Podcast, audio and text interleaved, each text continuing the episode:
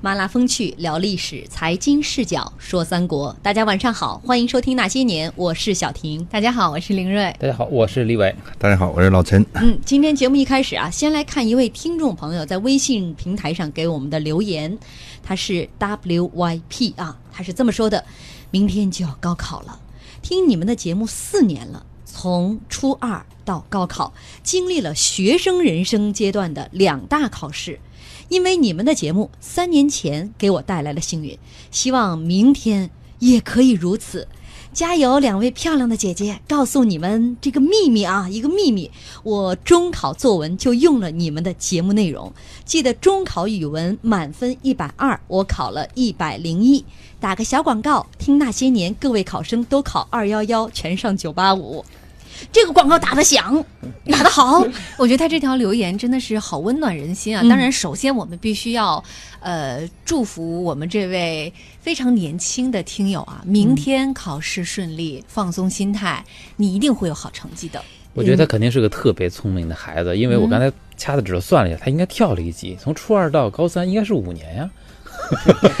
他一定是跳了一级，所以肯定很聪明。你的这个关注点怎么那么奇怪？他应该是初二，可能正好该上初三的时候。对他可能按整年头那么算的。对，呃，如果啊，这位朋友啊。考试结束以后，有了好消息，也希望你第一时间在我们的微信平台上告诉我们，让我们一起来分享你的喜悦的心情。当然了，现在你应该放松心情，对，早点睡觉。哎，预祝你取得好成绩。同时呢，我觉得他那个广告打的也非常好，是吧？尤其很多人都说我们的节目特别适合高三党们。对，我觉得啊，听我们的节目两种，一是历史，第二作文呢。反正文科生看我们每天的微信公号文章，听我们的节目，那就对了。对，很多听众朋友说嘛，说建议把我们的节目列为这个辅助教材的视听读物。那我们这样吧，以后努力努力把这个物理化学也加进去，你看怎么样？你是想让我们俩下岗是吗？没事，有老陈啊，有老陈。我我记得前些年啊，这个高考得满分的作文就是《赤兔之死》。啊，那个就是用这种这个文白相间的文体，然后来写。这由此可见，就是像我们这些这类型的节目，真的还是给这些文科生有很大的帮助的。嗯，我们有一年的押题机会，看看能不能押中。我们的押题一定会押中的。我们这个两年了才聊到三国 春秋战国起。我是觉得我们每篇文章当中的案例，我们偏偏都是原创。有二百多篇啊，到现在应该是三百多篇了。嗯，呃，从论古说今以来，不止吧？去年一整年加上今年的半年，我有印象哦，还有周末呢。你们都是哎呀，人人想当劳模是吗？你看，不能开数理化吧？我觉得应该这样，把我们这所有的节目，哎，这个整理成一个集子，出本书，贴一标签，这个什么高考高考作文指导。或者或或者是初高中辅助教材啊，你去联系出版社，一定卖得火哈。妥了，这事儿交给我。今天我们的主题啊，论古说今的主题，回到正题上来了。来对照一下，看你是不是当领导的料。我得再说一句题外话，就来看一下我们今天微信公号文章的阅读量，到目前为止，嗯，说明一个问题，就是大家还都挺有野心嘞。就是比平时的阅读量要高很多，是吗？都想看对照一下，你是不是当领导的料？但你知道我看到的是什么吗？看来没有什么领导。看我们的公众号留言的肯定都不是领导，没有啊，领导都不留言。逆向思维倒是，这都是吃不着葡萄嫌葡萄酸的啊！我估计马上平台就来了好多人，我就是领导，你说谁呢？领导才不会像你这样！哎，真的真的，我特别期待，如果说我们的听众朋友有很多领导的话，哈，就是你听到我们今天这个话题，不妨给我们留言，然后来对照一下我们今天说的这，比如说多少条啊？您觉得哪一条是最到位的？啊，跟我们互动一下，分享一下。今天我们微信公众平台上回复的关键词三个字儿：好领导。嗯，我记得之前自己都答应上，不带这样。不是，我们俩这个嗯是不一样的。小婷姐那个是答应着，我就想起了之前好像我们用过这个。你要说服别人相信，首先自己自己得相信，说着说着就信了。然后呢，关键是听众朋友问，那我回复小婷算不算？关键词的正确答案呢？我们一致认为算。所以我们今天也还是开个口吧，就是今天回好领导或者回小婷都算我们的正确答案。现在我觉得都快要进广告了，被咱们唠了。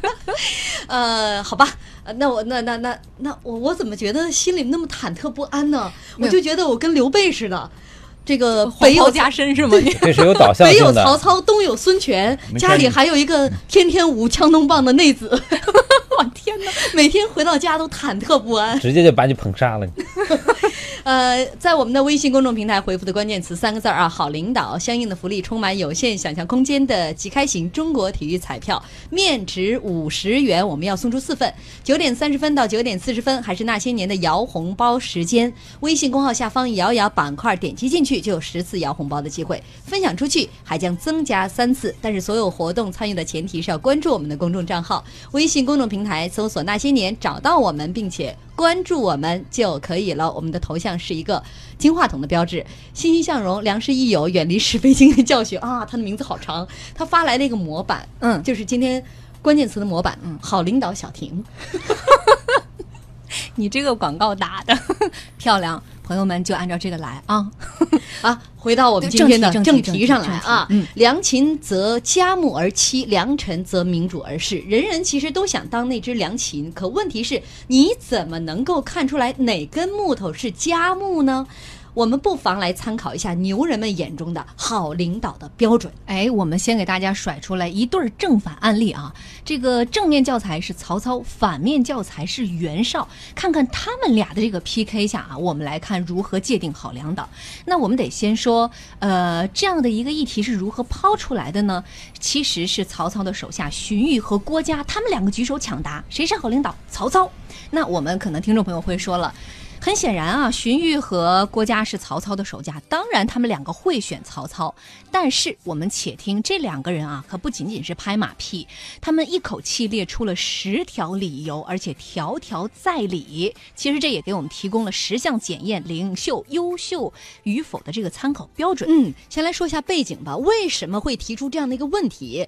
呃，当时呢，曹操成功迁都许县以后啊，被刘协封为了大将军，相当于全国的最高统帅。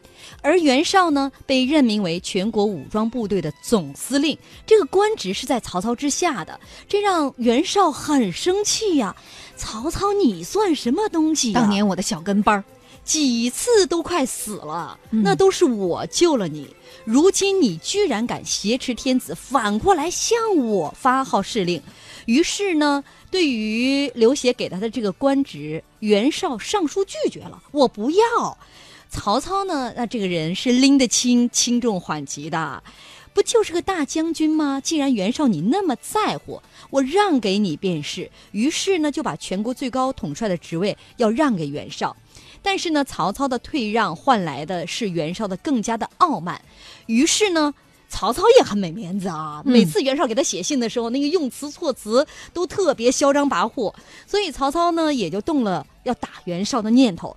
但是在军事实力上，他也知道自己跟袁绍差得太远了，于是呢，他就问荀彧和郭嘉两，他这两个人是他的这个智囊团。嗯，这两个智囊团给出的回答非常的有条理啊。他们是先从这个刘邦说起，说想当年刘邦是以弱胜强，击败了项羽，这段历史您是知道的。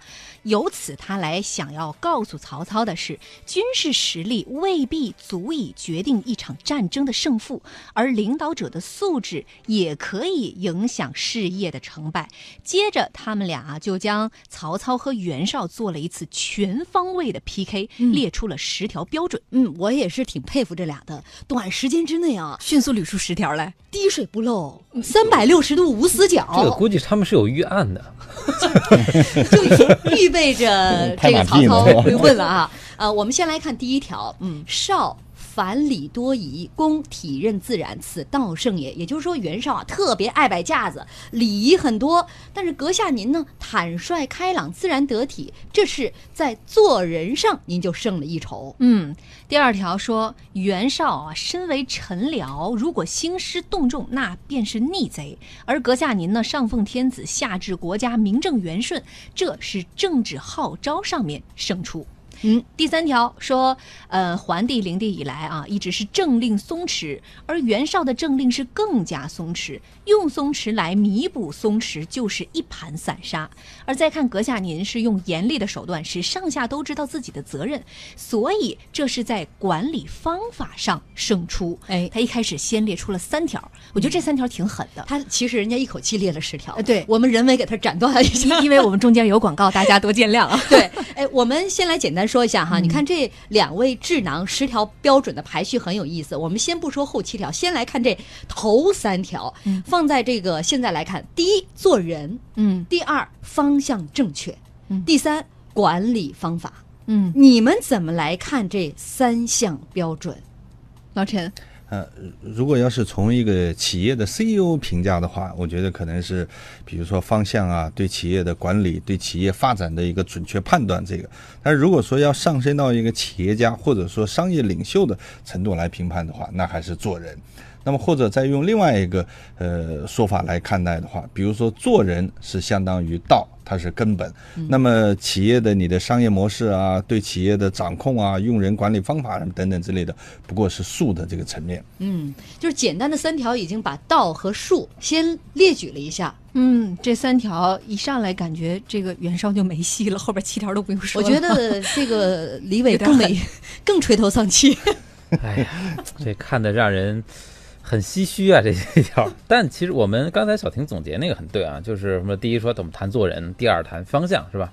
第三还要看看这怎么管理，在企业当中这是非常重要的。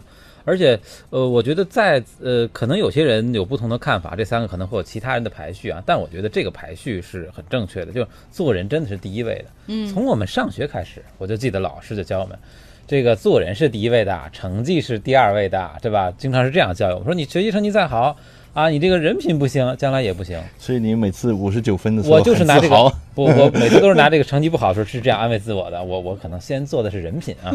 哎或者我理解他的这个做人啊，可能说的有点狠了，可不可以换一个词？就是他的格局可能还没有到足以这个一统天下的地步。就比如说他拿这个刘邦和项羽来做对比嘛，两个人你说项羽呢，他也足够有能力，但是他可能就是在格局上稍微小了那么一点点。比如说他当年在这个封赏自己手下这些员工的时候，就是把那个封印都磨得没有了棱角，也舍不得给别人这是。项羽的做法。对，就你会显得好像他适合当个中层。对当时人的评价来讲，就是占地而不与人功，得胜而不与人利。人家干下来业绩以后呢，不给兑现奖赏。但是我不这么看看，呃，这个认为啊，抠门的人，你当小领导，人家也不喜欢啊。对啊，对啊，这倒是个问题。其实就釜底抽薪了，抠门的人索性就小组长也不要干。你是既然在这个位置上，你一定是有赠与，或者说有这一部分权利去发放你要给别人的承诺的该有的一些待遇的。你小组长，你小班长，再到一些经理，再到这个企业的董事长，你手只不过权力大小而已。如果你是一个特别抠门的人，你当小组长，那个五十一百你也舍不得往外放。对，其实这就是我们谈到经常谈到一个词，不叫过小婷说到你小组长，我倒想起小小小学时候打扫卫生，我做小组长，我说你们谁先打扫完先走哈，我最后断后，这是不是也是一种格局呢？你就是为了让老师看，不是这这教室都是我打扫的。我是为了他肯定是这样，其他同学都打扫完了，然后他一看没活了，你们先看。好了好了，我们先互黑的很开心。先进入一段广告吧啊，嗯呃，也欢迎大家继续在微信公众平台上和我们互动。记住，微信公众平台搜索“那些年”，找到我们，并且关注我们就可以了。我们的头像是一个金话筒的标志。写不完千种万事纠缠，数不尽百转千回循环，道不尽一生的荣耀与悲欢，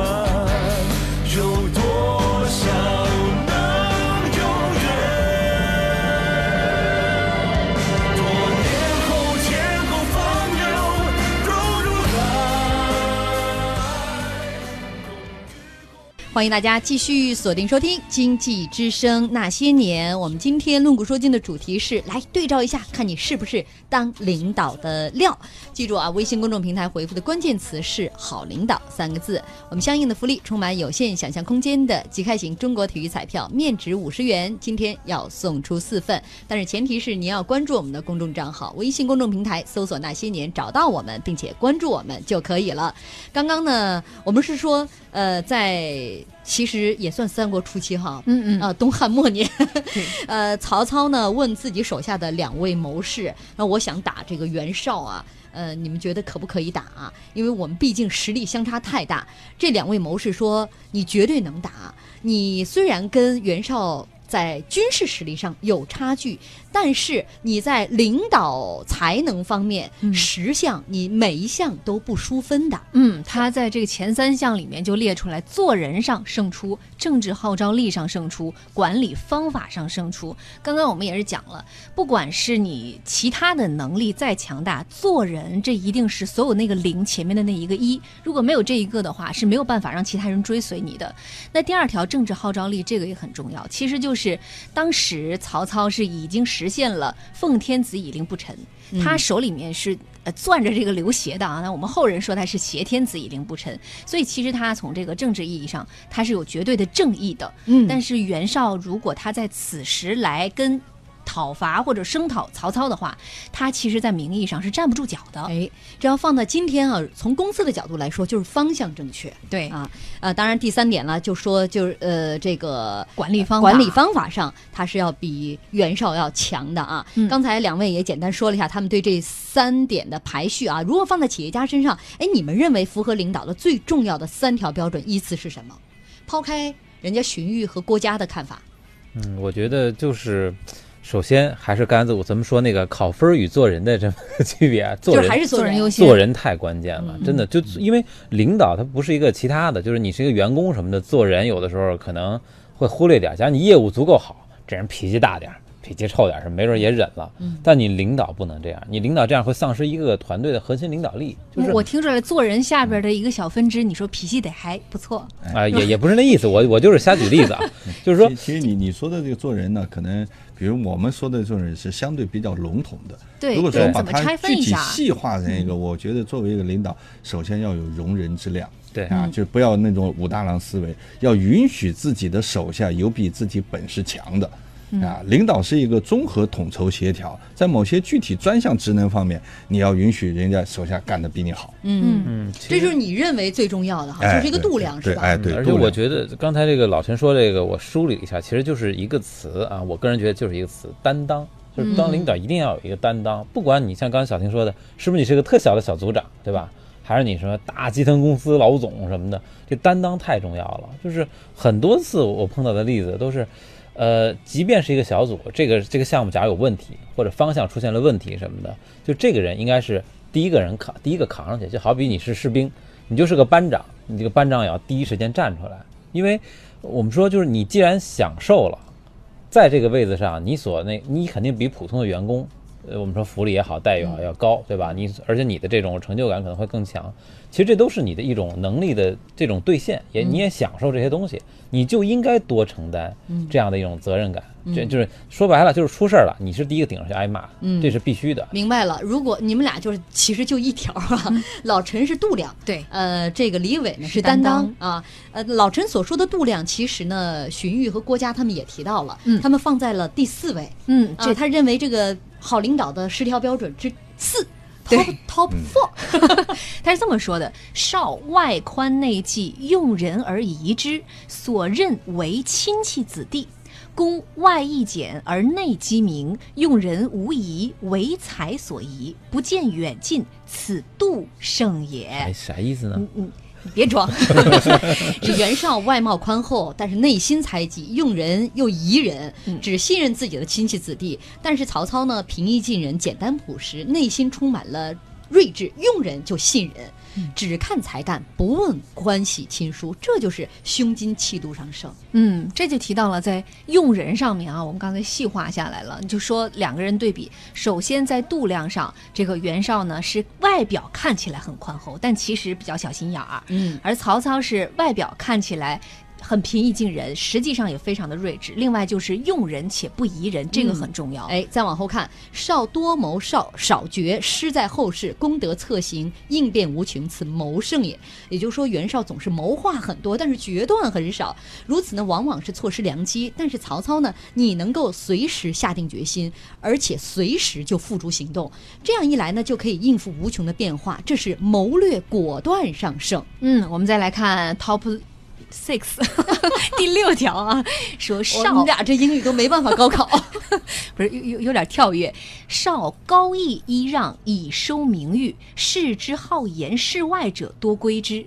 公以至心待人，不为虚美；士之中正远见而有识者，皆愿为用，此德胜也。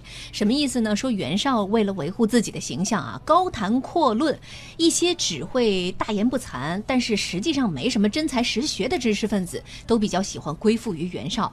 而曹操阁下您呢，待人推心置腹，从来不会虚情假意，忠心正直，有眼光、有远见的知识分子都比较愿意来投效您，这就是品德见识上面的胜处。嗯，再来看第七点啊，说少见人饥寒，蓄念之，行于颜色，其所不见，虑或不及。公于目前小事，时有所忽；至于大事，于四海皆恩之所加，皆过其望，虽所不见，虑无不周，此人胜也。翻译一下就是袁绍看见别人呀饥寒交迫，哎呦，这脸上立刻就流露出痛苦的表情。但是对于他看不见的那些大事儿，他就考虑不到了。阁下您呢，对眼前的小事儿往往是粗心大意，一下就忽略了；但是对于大事以及全国各个角落，您都能够关注到。人们所受的恩惠，其实都超过了他们所期盼的。对于看不见的东西，你都考虑的十分周详，这就是一个统御能力上您强过袁绍的地方。嗯，我们再来梳理一下啊，这四五六七条分别是胸襟气度上胜，谋略果断上胜。品德见识上升，还有统御能力上升，这几条的话，你们俩对哪一条觉得最有感触？老陈，呃，我觉得就是对这个呃少见人饥寒啊，绪念之，行于颜色，就是他这个的评价呢，就像他这两个谋士举这个刘邦、项羽的这个评价非常的类似。说当年对项羽的评价就是仁而爱人，项羽是对知识分子表现出一种礼贤下士，刘邦呢是慢而侮人，对像知识分子这个非常傲慢，洗着脚就见这个知识分子。但是最后两人在对待使用知识分子的方面呢，确实是差别很大。项羽是这个多谋而多疑，刘邦呢是一旦用人的话，用人不疑，所以这个直接带来他们最后呃这个结果的一个不同。